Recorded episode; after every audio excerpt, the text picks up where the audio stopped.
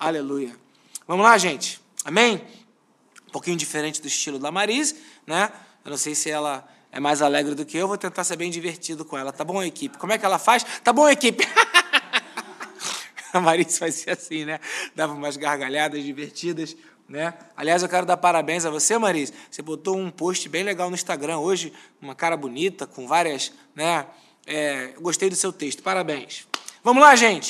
Debaixo da graça, um estudo da carta de Paulo aos Romanos, que é uma proposta aqui do Ministério de Ensino, aqui do Ministério Palavra da Verdade. Então, a guisa de introdução, mas apenas uma introdução rápida, né? A gente quer falar sobre para quem a carta foi escrita, a autoria e data e o propósito dessa carta. E eu peguei essas referências ali do comentário bíblico Moody. Então, os destinatários, conforme diz o próprio livro de Romanos, é, em capítulo 1, versículo 7, são os romanos. A todos os que em Roma são amados de Deus e chamados para serem santos.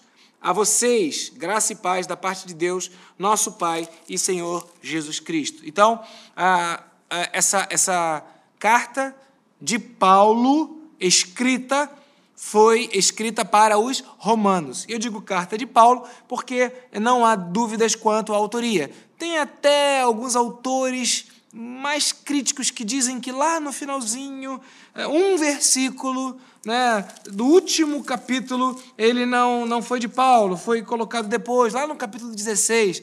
Mas dentro de um contexto histórico, dentro de um contexto é, do, do, da inteireza do livro de Romanos, com certeza ele foi é, escrito pelo, pelo nosso Paulo, pelo apóstolo Paulo. A data, então, Jesus morreu no ano, no ano do nascimento dele, foi o, o ano zero. Jesus morreu mais ou menos no ano 33, logo após a morte de Jesus, teve todo aquele movimento da ressurreição, os, é, a perseguição, é, a dispersão dos discípulos. O apóstolo Paulo ele se converteu no caminho de Damasco e ali, mais ou menos entre 53 e 58 depois do nascimento de Cristo, ou seja, bem pertinho, 50, 60 anos depois que Cristo nasceu, ou 30, 30 e poucos anos depois que Cristo morreu, é a data que é, provavelmente foi escrito esse livro de Romanos. Há autores que dizem que foi 57. Há outros que dizem que foi 55 ou 56. Para não ter problema, é, o comentário bíblico mude, ele fala entre 53 e 58. Tá bom para gente. Amém? E qual foi o propósito? A igreja de Roma não foi fundada por Paulo, ela já existia antes, né? Então, Paulo teve várias viagens missionárias, Paulo teve preso e Paulo escreveu algumas cartas da prisão e Paulo esteve em Roma, era um desejo dele antigo estar em Roma. Então, ele conheceu que tinha gente é, convertida lá, tinham muitos judeus convertidos, mas a maioria dos que se converteram foram é, é, gentios, ou seja, não nascidos judeus. E isso era algo novo, era algo diferente. Então, ele, Paulo tem um propósito. Ele, ele, ele, ele escreve instruções para os cristãos. Quais cristãos?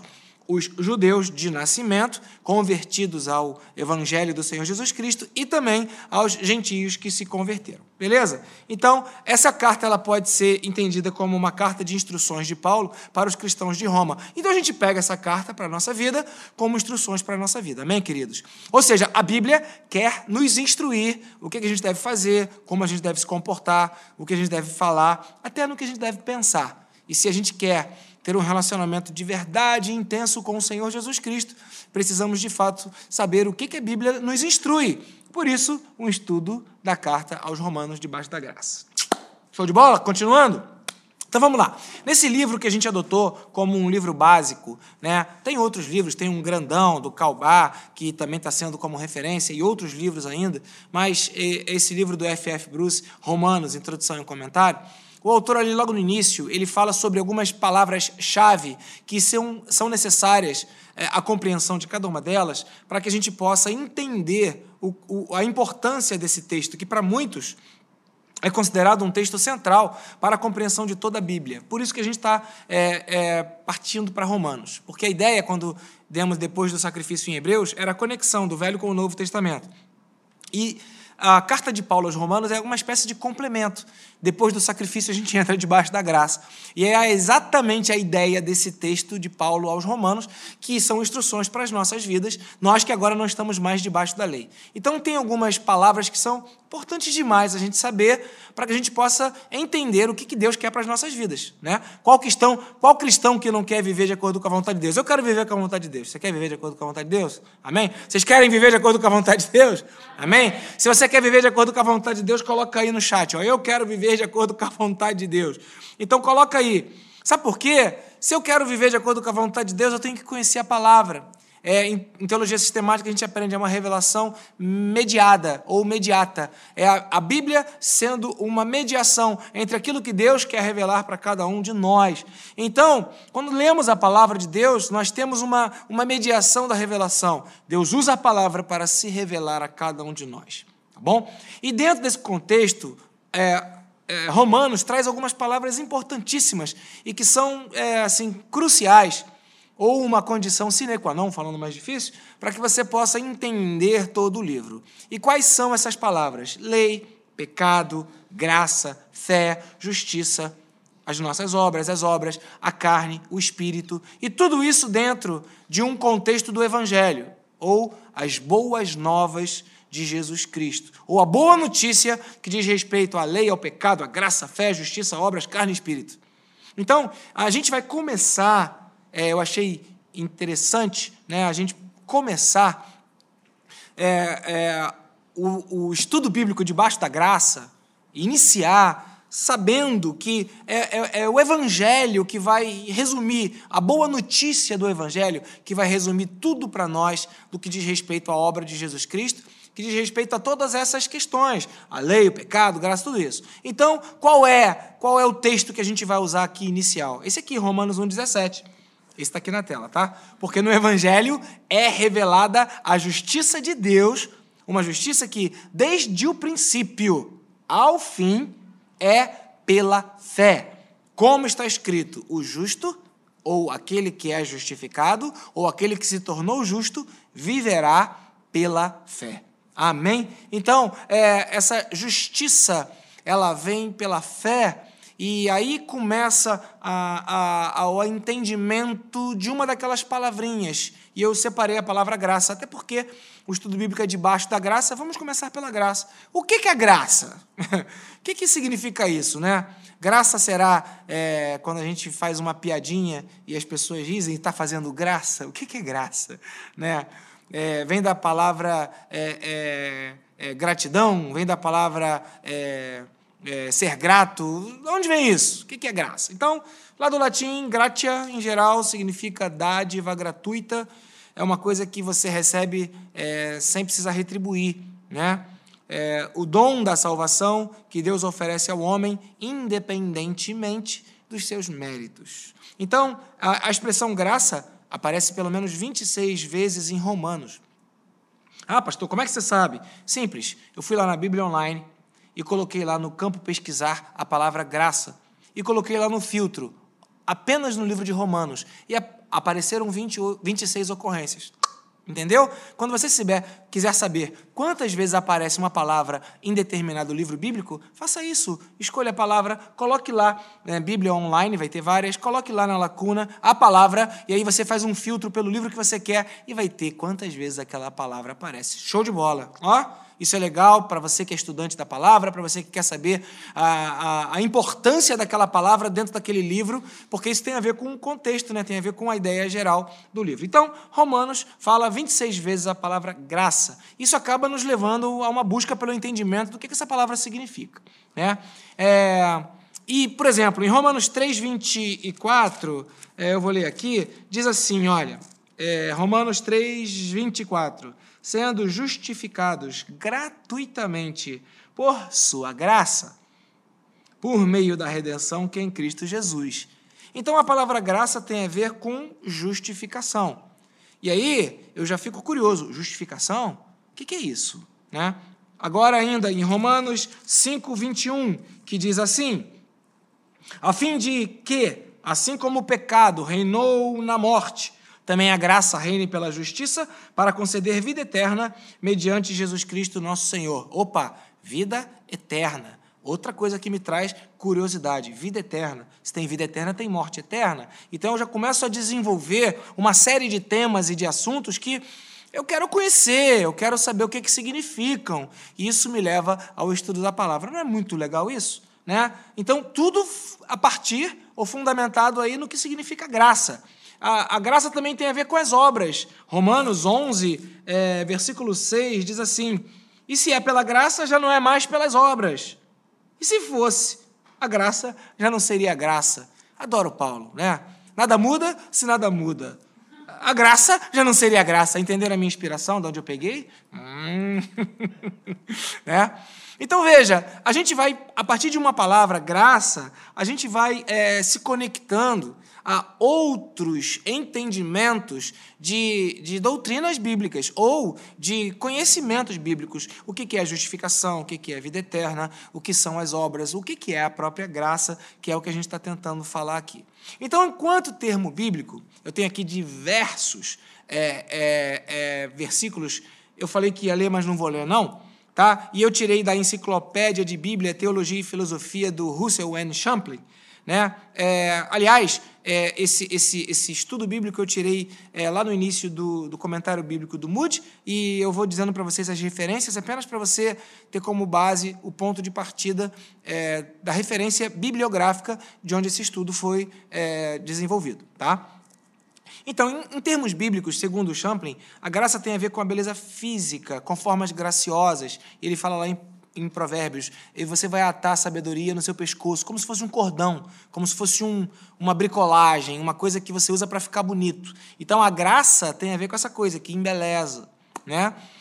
É, a graça também significa o favor e a bondade divinos para com os homens, ou então de um ser humano para com outro, como lá é, em Gênesis, capítulo 6, versículo 8. Esse eu não lembro, eu vou ler para me lembrar, mas eu acho que é quando Gênesis 6, 8. É, a Noé, porém, o Senhor mostrou benevolência. Aquela coisa que Deus ajuda, Noé ajudou, um homem ajuda o outro, enfim, aquela, aquela, aquela consideração de ajudar um ao outro. Graça também significa isso. A graça também significa, como está lá em 1 Pedro, capítulo 1, versículo 13, essa, essa ideia de uma glória futura, a vida eterna em todo o seu potencial. 1 Pedro 1, 13, né? É, que diz, portanto, estejam com a mente preparada, com certeza eu errei. Né? Esse versículo. Né? É, 1 Pedro 1,13 diz assim: Portanto, estejam com a mente preparados, prontos para agir, estejam alertas e coloquem toda a esperança. Não, tá certo, na graça que lhes será concedida quando Jesus Cristo for revelado. É isso aí. Então veja, essa glória futura, a graça que vai ser revelada, a vida eterna que vai ser revelada em Cristo Jesus. Ainda em João, capítulo 1, versículo 17, o evangelho que é, é, se prenuncia como a graça divina que se contrasta com a lei de Moisés, porque a, a lei veio por intermédio de Moisés, a graça veio por intermédio de Jesus, João 7. A graça também diz respeito aos dons que recebemos de Deus, aquilo que Deus nos, nos dá como um gift, um presente, algo que a gente simplesmente tem para poder abençoar, ajudar e colaborar um com os outros. Graça. Então você está entendendo como graça tem a ver com muitas coisas, esse termo bíblico, graça ele tem a ver com uma porção de coisas. Virtudes cristãs como o amor, a liberalidade, a santidade, também podem ser chamadas de graças. Graças que recebemos de Deus. 2 Coríntios, capítulo 8, versículo 7 diz assim: Todavia, assim como vocês se destacam em tudo, na fé, na palavra, no conhecimento, na dedicação completa e no amor que vocês têm por nós, destaquem-se também no privilégio de contribuir várias graças que nós recebemos de Deus para é, distribuirmos, abençoar outras pessoas. Né? A edificação espiritual conferida pelo Espírito Santo, Efésios 4, 29. A nossa linguagem que é temperada com sal, quando ela vem para comunicar uma ideia de santidade, fomentar uma ideia de edificação do corpo de Cristo, como está em Colossenses 1,15.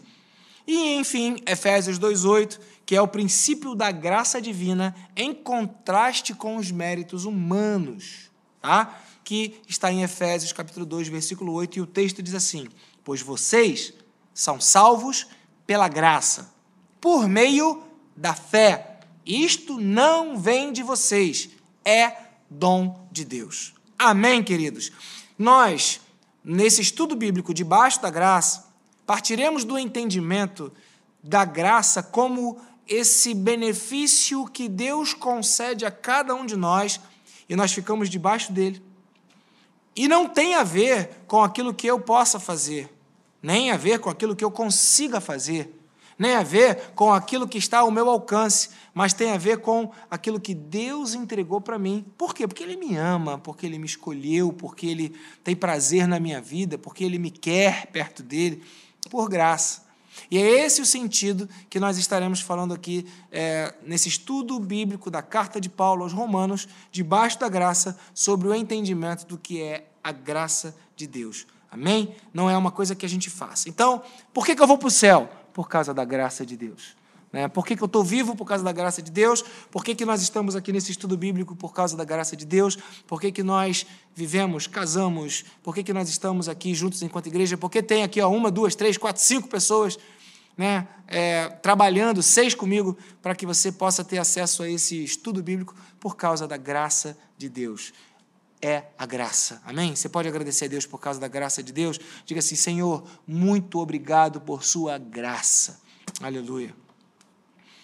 Tem um outro livro que eu peguei como base para esse estudo, que é um dicionário de filosofia, né? Obrigado, Diaconisa Luísa. Ela me trouxe aqui um pouco de água. Eu vou beber. Show de bola. É, esse dicionário de filosofia de um camarada chamado Nicola Abagnano, e foi até o Marcos, Marco Rosa, que me deu de presente esse dicionário de filosofia. Obrigado, Marco. Eu tenho usado ele, né? E eles falam dentro de uma ideia secular é, o que, que é graça. Graça, é, para eles, é assim: ó, a salvação não é uma possibilidade humana. A revelação e a encarnação de Cristo são os instrumentos indispensáveis que, suprimindo a deficiência da natureza humana, que é reduzida ou corrompida pelo pecado original, lhe restituem a possibilidade de salvação. Eu achei fantástica essa definição de graça, porque mostra que não somos capazes de alcançar a redenção e a salvação pela nossa própria capacidade, exatamente como está escrito e mudou aqui. Tem como acertar aqui para mim, Júlio? Aliás, deixa que eu acerto aqui. Vamos lá. Eu clico aqui. O mouse ajuda muito. Beleza, é. é, o mouse ajuda muito. Pronto. Aqui. Obrigado, gente. Ajuda muito. E aí você tem exatamente é, dentro desse texto bíblico, pois vocês são salvos pela graça, por meio da fé. Isso não vem de vocês, é dom de Deus. Então a salvação não é uma possibilidade humana. Você vai para o céu não é pelo que você faz, nem pelo dízimo que você dá, nem pelo jejum que você jejua, e nem pelas boas obras que você pratica, e nem pela santidade que você luta, e nem pelo, pelo ir à igreja domingo que você vai no esforço, domingo de manhã, domingo de noite.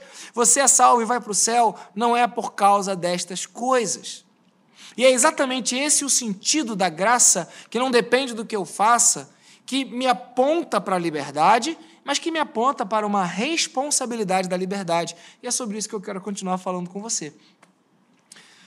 Ainda em Efésios, agora no capítulo 2, verso 4 e 5, Paulo diz o seguinte: Todavia, Deus, que é rico em misericórdia, às vezes eu e você somos pobres em misericórdia. A gente tem só um pouquinho de misericórdia. E como num banco acaba o saldo de misericórdia e a gente passa a ser mal, passa a ser pessoas irritadas. Né? Deus não, Deus é rico em misericórdia pelo grande amor com que nos amou, deu-nos vida juntamente com Cristo quando ainda estávamos mortos nos pecados e nas transgressões.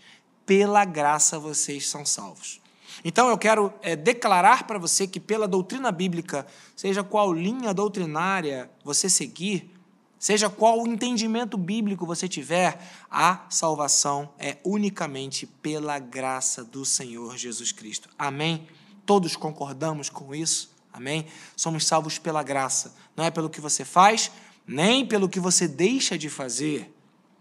A salvação é um dom de Deus, que não vem pelas obras, é pela graça de Deus que você é salvo. Porém, surge um probleminha, ou surgem problemas. E é legal quando a gente coloca um problema que faz a gente pensar e aí acaba tirando dúvida. Aliás, você tem alguma dúvida? Apareceu alguma dúvida? Digita sua dúvida aí no comentário. Eu sei que a gente não tem muito tempo, mas eu vou separar aí os últimos minutos da aula. A aula vai até que horas, equipe? No meu relógio são oito. 8 e 20. Então, vou separar quando for umas 8 e 10, mais 10 minutinhos aqui, para a gente poder tirar algumas dúvidas. Se você tiver alguma dúvida daquilo que for falado, vá colocando a sua dúvida aí no chat. Eu tenho aqui a diaconisa Luísa. né? Será que filho de diácono diaconizinha é? Né? A Luísa é filha de diácono Alberto, filha da diaconisa Menara, né? E ela está aqui trabalhando e servindo ao Senhor, né? Enfim, obrigado, Luísa, pela sua ajuda. Então, coloca a sua dúvida aí, que a Luísa vai é, anotar e a gente vai tentar responder dentro dos minutos que a gente tem. Beleza, gente? Quais são os problemas que surgem diante da ideia de que a salvação é pela graça? Primeira, todos os homens serão salvos? Então, se Deus é Deus bom e não depende do homem, legal, Deus é bom, ele é rico em misericórdia, vai salvar todo mundo. Será que todos os homens serão salvos? Ou será que nem todos os homens se salvarão? Ué, Deus não é bom? Ele não é grande em misericórdia? Por que, que ele vai permitir que alguns não sejam salvos? Será que alguns não serão salvos mesmo? E mais, quem é que determina a salvação do homem? Será que sou eu que determino que eu serei salvo? O próprio homem vai determinar? Ou será que é Deus que vai determinar quem vai ser salvo? O homem escolhe a salvação? Deus determina a salvação? São problemas que acontecem e dúvidas que surgem, e talvez essa seja a sua dúvida. Vamos tentar falar um pouquinho sobre isso nessa noite. Ao longo da história, é, a gente tem duas soluções que seguiram duas correntes. A primeira é de Agostinho, ou calvinista, que ela exclui o livre-arbítrio e é, parte da ideia de que Deus, e somente Deus, ele já tem é, tudo, tudo escritinho, tudo determinado de quem vai ser salvo.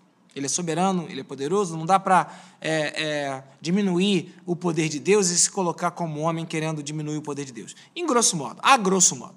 E de outra linha é Tomás de Aquino, que segue a linha arminiana, né, a de Armínio, é, que mantém o livre-arbítrio. Não, o homem escolhe se conta ou boca confessar a Jesus Cristo. Então o homem pode entrar debaixo dessa graça ou não. São problemas que, sinceramente, se você ficar perdendo tempo para discutir isso, vai perder seu tempo, vai perder sua energia, talvez vai fazer inimigos e não vai chegar a uma conclusão, porque isso é uma discussão, ó, muito antiga. Então a gente vai tentar conduzir esse problema, que é um problema que surge, né? Tentar é, conduzir ele de uma forma é, onde crie um ponto de unanimidade. E a gente vai é, é, falar, é, primeiro, tentar, para chegar nesse ponto de unanimidade, falar o seguinte sobre arbítrio. Porque se eu tenho aqui que Agostinho exclui o livre-arbítrio e Tomás de Aquino mantém o livre-arbítrio, os calvinistas e os arminianos eles têm essa dificuldade, então é, o problema está no arbítrio. O que é arbítrio? Dicionário Michaelis Online ok? Tá aí outra referência do nosso estudo. Diz que arbítrio é uma resolução que só depende, que depende só da vontade, daquilo que eu quero, da minha vontade, da voluntariedade. É uma decisão que pode ser arbitrária ou abusiva, porque eu escolhi. Ela, ela implica em domínio, ou o poder de decidir, ou o poder absoluto, eu decido sozinho.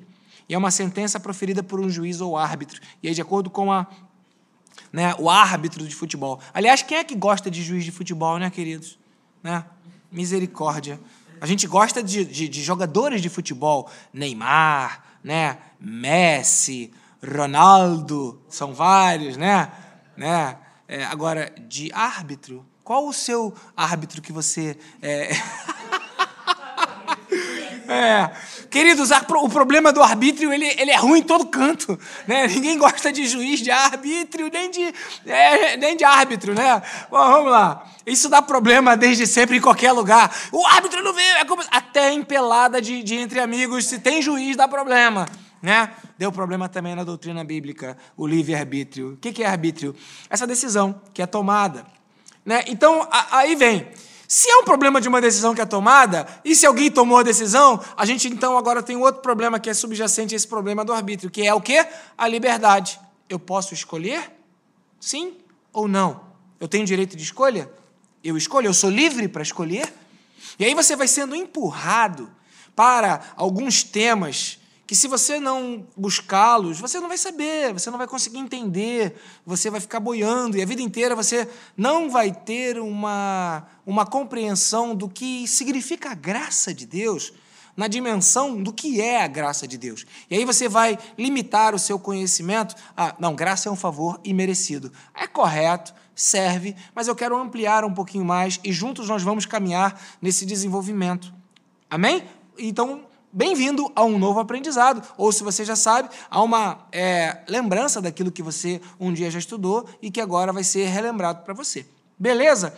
Liberdade. Tanto Agostinho como Tomás de Aquino consideram a liberdade como autocausalidade, ou seja, aquela questão de limite. Até onde eu posso é, escolher tanto Tomás de Aquino quanto é, Agostinho. Ou seja, as duas correntes que é, podem ser motivo de discórdia entre algumas pessoas, entre alguns irmãos, entre alguns estudiosos da palavra, que eu acabo me incorporando em menor grau, claro que bem, é, é, vamos dizer assim, primário, mas um estudioso da palavra. Como vocês, estudiosos da palavra, que estão aqui estudando a palavra nesse estudo bíblico depois debaixo da graça. Só queria saber se você estava prestando atenção, tá? Só queria saber se você estava prestando atenção. Quem me conhece sabe que eu não confundo nada. Você está estudando a Bíblia, então você é o estudioso da palavra. Então veja, é, seja essa ausência de limite primária ou do homem, ou absoluta de Deus e da, da criação, é, tanto Tomás de Aquino como Agostinho concordavam que a liberdade tem a ver com arbítrio. Eu tenho liberdade para escolher. Eu, se eu tenho liberdade, eu tenho livre-arbítrio. Se eu não tenho liberdade, eu não tenho livre-arbítrio. Então, para ambas as perspectivas, a causa primeira de tudo, e portanto também da liberdade e da salvação humana, é Deus. Então, tanto para uma linha quanto para outra, a liberdade só se encontra em Deus. Amém? E aí, graças a Deus, temos aqui um ponto que converge e a gente pode parar nele para não ficar perdendo tempo em discussões que não vão acrescentar seja, se você está em Cristo, você conheceu a verdade, a verdade te libertará. Você pode dizer amém, querido? Então, se a verdade te libertou, ah, meu amado, você conheceu Jesus Cristo? Ah, meu amado. E se você é livre, aleluia, então você pode escolher a melhor parte. Você pode entender que você teve a revelação da melhor parte, sendo escolhido ou escolhendo, você vai para o céu, porque você teve a liberdade de ter acesso a essa revelação de que Jesus Cristo é a nossa liberdade. Glória a Deus por isso. Amém? Então a gente agora, sem perder muito tempo discutindo essa coisa de predestinação ou não, calvinismo ou arminianismo, mas a gente tem essa ideia do arbítrio, essa ideia da liberdade, é, ainda que superficial, mas num ponto comum de que a nossa liberdade está em Deus. A gente agora faz uma, um contraponto de graça e liberdade. Porque muita gente acha que porque está debaixo da graça, chuta o pau da barraca, faz o que quer e tá tudo certo, vambora, que, que se dane Mariana, né? É, Vou fazer o que eu quiser. Quero saber, estou debaixo da graça. Olha o que, que Paulo fala em Romanos capítulo 6, versos 1 e 2. O que, que a gente vai ficar falando então? Parece que Paulo te ouviu, hein? O que diremos então? Vamos continuar pecando? Continuar fazendo o que dá na cabeça? Vamos continuar escolhendo o que a gente quer sem limite? É, para que a graça de Deus cada vez aumente mais, já que eu estou debaixo da graça, a graça é maior do que o meu pecado, Deus é soberano, a graça de Deus. Então eu vou continuar fazendo besteira? De maneira nenhuma. Amém? Então a nossa liberdade, que não ofende a graça de Deus, ela nos dá o livre direito de estarmos em Cristo. E esse livre direito de estarmos em Cristo não nos dá o direito de irmos contra Cristo. Então, por que, que Tostine está sempre fresquinho? Porque vende mais. E por que Tostine vende mais? Porque está sempre fresquinho. Se você não sabe o que, que eu estou falando, entra aí no Google daqui a pouco e vê lá, anúncio da Tostines anos 90, beleza? Você vai entender o que eu estou falando. Mas o fato é que, se eu estou debaixo da graça, eu vou entender que a minha liberdade está em Cristo Jesus. E se eu tenho liberdade em Cristo Jesus, eu vou entender que eu estou em liberdade. Então eu não vou ficar jogando com essas questões. Paulo então fala muito claramente isso Eu estou debaixo da graça, mas eu não vou fazer o que eu quero, o que vem na minha cabeça, né? o que dá na minha telha, o que dá na minha cabeça. Vou fazer, não, não. O limite que eu tenho é o limite da liberdade que existe na graça que está em Cristo Jesus, que é o Senhor da minha vida. Posso ouvir um amém? E ainda continua. É, Paulo fala em Romanos capítulo 6, do verso 14 ao 18: O pecado não os dominará, porque vocês não estão debaixo da lei, mas estão debaixo da graça. Beleza? Então, você não vai, não vai fazer o que tem vontade, nem vai ser assim, definindo pelos seus impulsos. Pelo contrário, você vai ter o domínio próprio, que é um fruto do Espírito. Né? O pecado não vai te dominar, você está debaixo da graça. E, é, e, é, e então? Vamos pecar porque nós estamos debaixo da lei e porque ninguém fala, ah, tá errado fazer isso? Não. E porque estamos debaixo da graça, que Deus nos perdoe de tudo? Não. De maneira nenhuma. Ele repete. Não sabem que quando vocês se oferecem a alguém para lhe obedecer como escravos, tornam-se escravos daquele a quem obedecem? Ou são escravos do pecado que levam à morte, ou da obediência que leva à justiça, não é? Mas graças a Deus, porque embora tendo sido, tendo sido, já não sou mais. Um dia eu fui escravo do pecado. Ou seja, eu fazia o que eu não queria e eu meio que era obrigado a fazer o que todo mundo dizia que eu tinha que fazer. E ainda que ofendesse a Deus, e ainda que fosse pecado, que é uma outra palavra que a gente vai precisar saber a definição dela, o que é pecado, né? Ainda que eu antigamente fosse preso ao pecado, agora não. Agora eu passei a obedecer de coração a forma do ensino que me foi transmitida. Eu fui libertado do pecado e agora eu me tornei escravo da justiça. Quem está debaixo da graça está livre do pecado. Por isso não continua pecando. Por isso não continua na prática do pecado. É o que João fala isso lá em 1 João, né? É, aquele que nasceu de novo não vive na prática do pecado. Todavia, se alguém pecar, nós temos um advogado, Jesus Cristo, o justo, e se confessarmos os nossos pecados, ele é fiel, justo para nos perdoar de todos os pecados e nos purificar de toda injustiça. Posso ouvir um aleluia da igreja? Aleluia! Amém, queridos? Então vamos lá. Eu tenho o direito de fazer o que eu quero, eu estou debaixo da graça, eu não sou escravo mais do pecado. Eu tenho até direito, mas eu não quero. Eu não peco, não é porque eu sou proibido, porque a lei diz que não pode, porque está errado, você vai ser. Não. Eu sei que se eu pecar, eu serei perdoado, mas eu não peco porque eu não quero. É minha opção escolher não pecar. O pecado se torna uma, se torna uma opção. É, perdão, o pecado se torna uma exceção é uma opção na minha vida, mas eu não a escolho. Acontece por acidente de percurso, acontece por porque eu sou carnal. Carne é um outro outro termo que a gente vai precisar estudar. A carne e o espírito. Aliás, é, na aula presencial, isso já foi é, passado para os alunos, né, essa, essa batalha entre a carne e o espírito. Então veja, é, é o pecado não é, é uma, uma, uma, um ato contínuo, é uma exceção na minha vida. É uma opção? Sim. Eu posso pecar? Posso. Se eu pecar, eu serei condenado? Se eu pedir perdão, não. Então por isso eu vou pecar? Não, não, não. Quem está debaixo da graça não peca. Eu não vou continuar pecando porque eu estou debaixo da graça. Quem está debaixo da graça não quer o pecado. Quem está debaixo da graça ama o Senhor Jesus Cristo e de coração foge do pecado. Beleza? Então, a gente vai parando por aqui, a gente vai acabando por aqui, o nosso tempo deu eu, eu, eu posso zerar aqui a minha tela e eu quero saber: tem alguma dúvida com relação ao que foi falado? Alguém fez alguma pergunta? Até o momento não. Eu posso tentar tirar alguma dúvida sua? Você quer fazer essa participação? Você entendeu o que, que significa graça? Você entendeu que é, você, para entender graça, precisa entender o que, que é lei, precisa entender o que, que é pecado, precisa entender é, o que, que é justificação, precisa entender outras doutrinas bíblicas para que você entenda o que, que é graça. Então, a nossa proposta aqui nesse estudo bíblico debaixo da graça é trazer esse entendimento para você, para que nós juntos possamos de fato viver uma vida debaixo da graça do Senhor. Nesse primeiro momento, a intenção foi te passar a seguinte informação: você não precisa se acusar. Você não precisa se culpar por estar fazendo coisas erradas diante de Deus. Tudo o que você precisa é apresentar-se para Deus e falar: Pai, pequei contra o céu, pequei contra ti, já não sou digno de ser chamado teu filho, perdoo os meus pecados, eu me arrependo dos meus pecados. E fazendo assim, com um arrependimento de coração e com um coração diante de Deus quebrantado, a Bíblia fala que em nome de Jesus os seus pecados serão perdoados. Por quê? Não é porque você fez coisa certa, não é porque você fez coisa errada, não é porque você fez coisa boa, não é porque você fez coisa má que vai mudar o que Deus sente por você. Ele simplesmente te ama.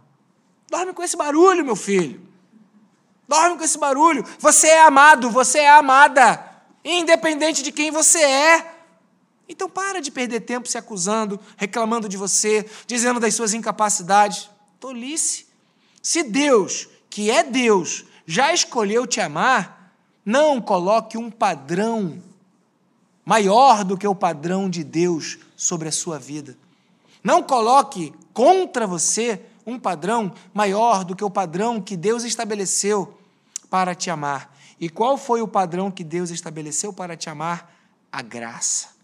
Por isso não vem de vós, não é nossa, é dom de Deus. Ele que tem e é Ele quem derrama. E quando eu recebo essa graça, ah, eu sou livre do poder do pecado e aí eu volto a ter comunhão com Deus. E agora eu fico debaixo da graça.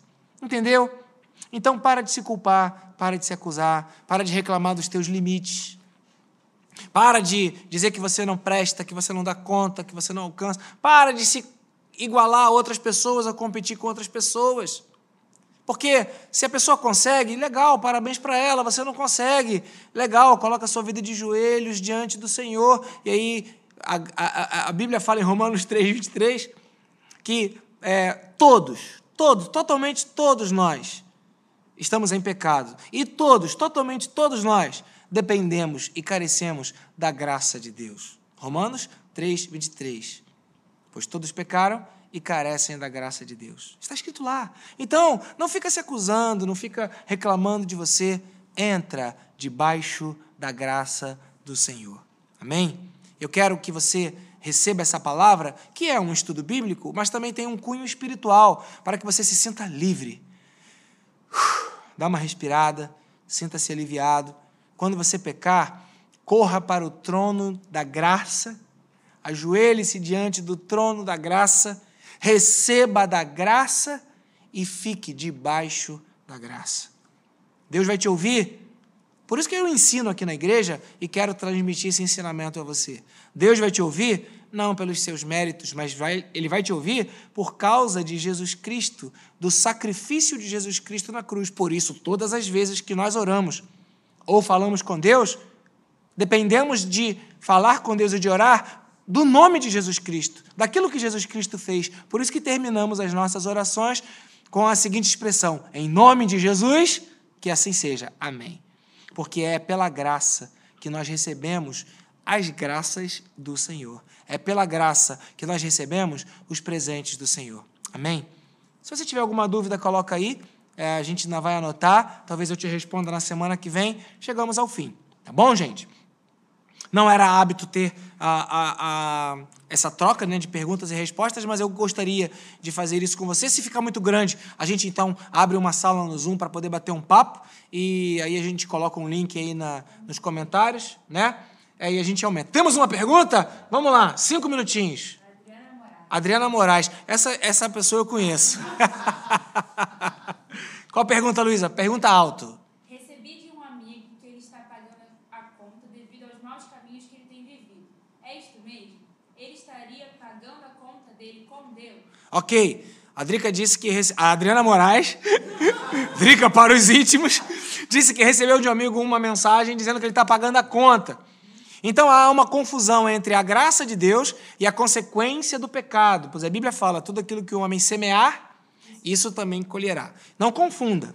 O Senhor te perdoa os seus pecados e isso te libera de volta ao acesso a Ele, te libera de volta à presença dele. Mas as consequências naturais, elas continuam vigentes em nossa vida. Por exemplo, uma pessoa, num ato de fúria e de maldade, pega uma arma, assassina outro ser humano. Aquela outra pessoa morreu. Eu recebo o perdão do Senhor se for até Ele, me colocar diante dele. Muitos homens até acham que não merece o perdão, mas sim, Deus perdoa e por graça essa pessoa é perdoada pelo Senhor. Porém, aquela vida que foi tirada já era, ou seja, a consequência permanece. Então, estar debaixo da graça não significa ter a eliminação das consequências do pecado.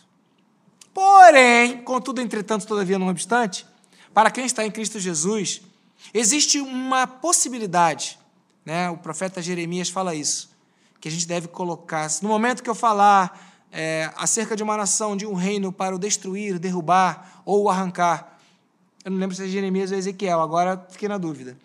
É, se a tal nação ou tal reino se arrepender do pecado que cometia, eu também me arrependerei do juízo que houvera dito que lhe faria. Então veja, existe aí uma graça até mesmo para consequências. Não dá para entender a dimensão da graça do Senhor.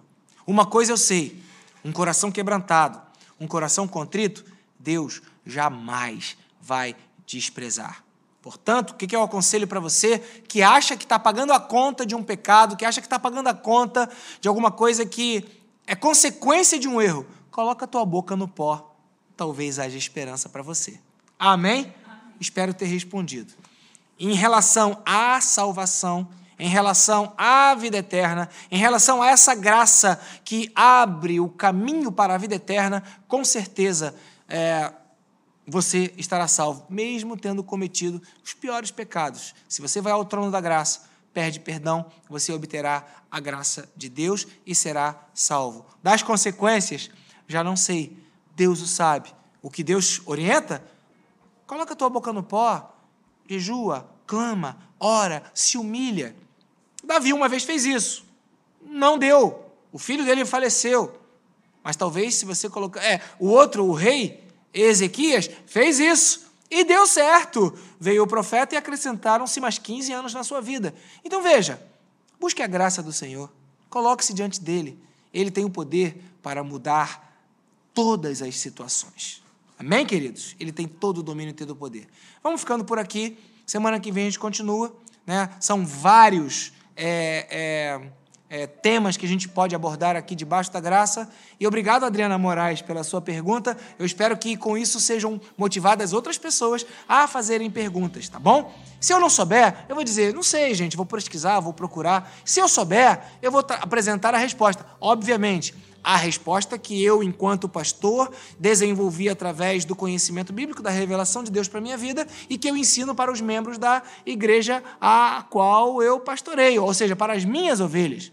E eu espero que as minhas ovelhas estejam debaixo do ensino que vem do seu pastor. Se você está assistindo esse vídeo e é de uma outra igreja e o teu pastor ensina diferente, querido, fica com o ensino do teu pastor. Né? Porque, ah, isso traz confusão. Não, Deus sabe né? Qual é a porção, qual é o alimento que você precisa receber da parte dele? Há algumas doutrinas que são inegociáveis, há algumas é, há verdades bíblicas que são iguais, absolutas, são paradigmas, são inegociáveis, iguais para todos os pastores e para todas as igrejas. Mas há alguns detalhes que podem é, ser diferentes e aí que você fique é, debaixo da graça que é liberada para a sua vida na porção que Deus te oferece. Amém? Então a gente fica por aqui. Obrigado a você que esteve conosco. Mais uma vez eu quero agradecer aqui a esse, esse pessoal, né? A Marise agradecia sempre, né? Então tem que seguir a linha aqui dela, né? Então muito obrigado, Mateus,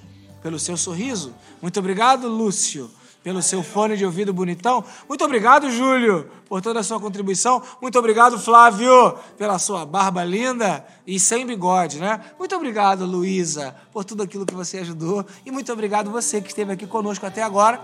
Se gostou, deixe o seu joinha. A ideia é que a gente possa ter esse estudo bíblico debaixo da graça e ter essa troca para que juntos possamos crescer no conhecimento e na graça do Evangelho do nosso Senhor Jesus Cristo.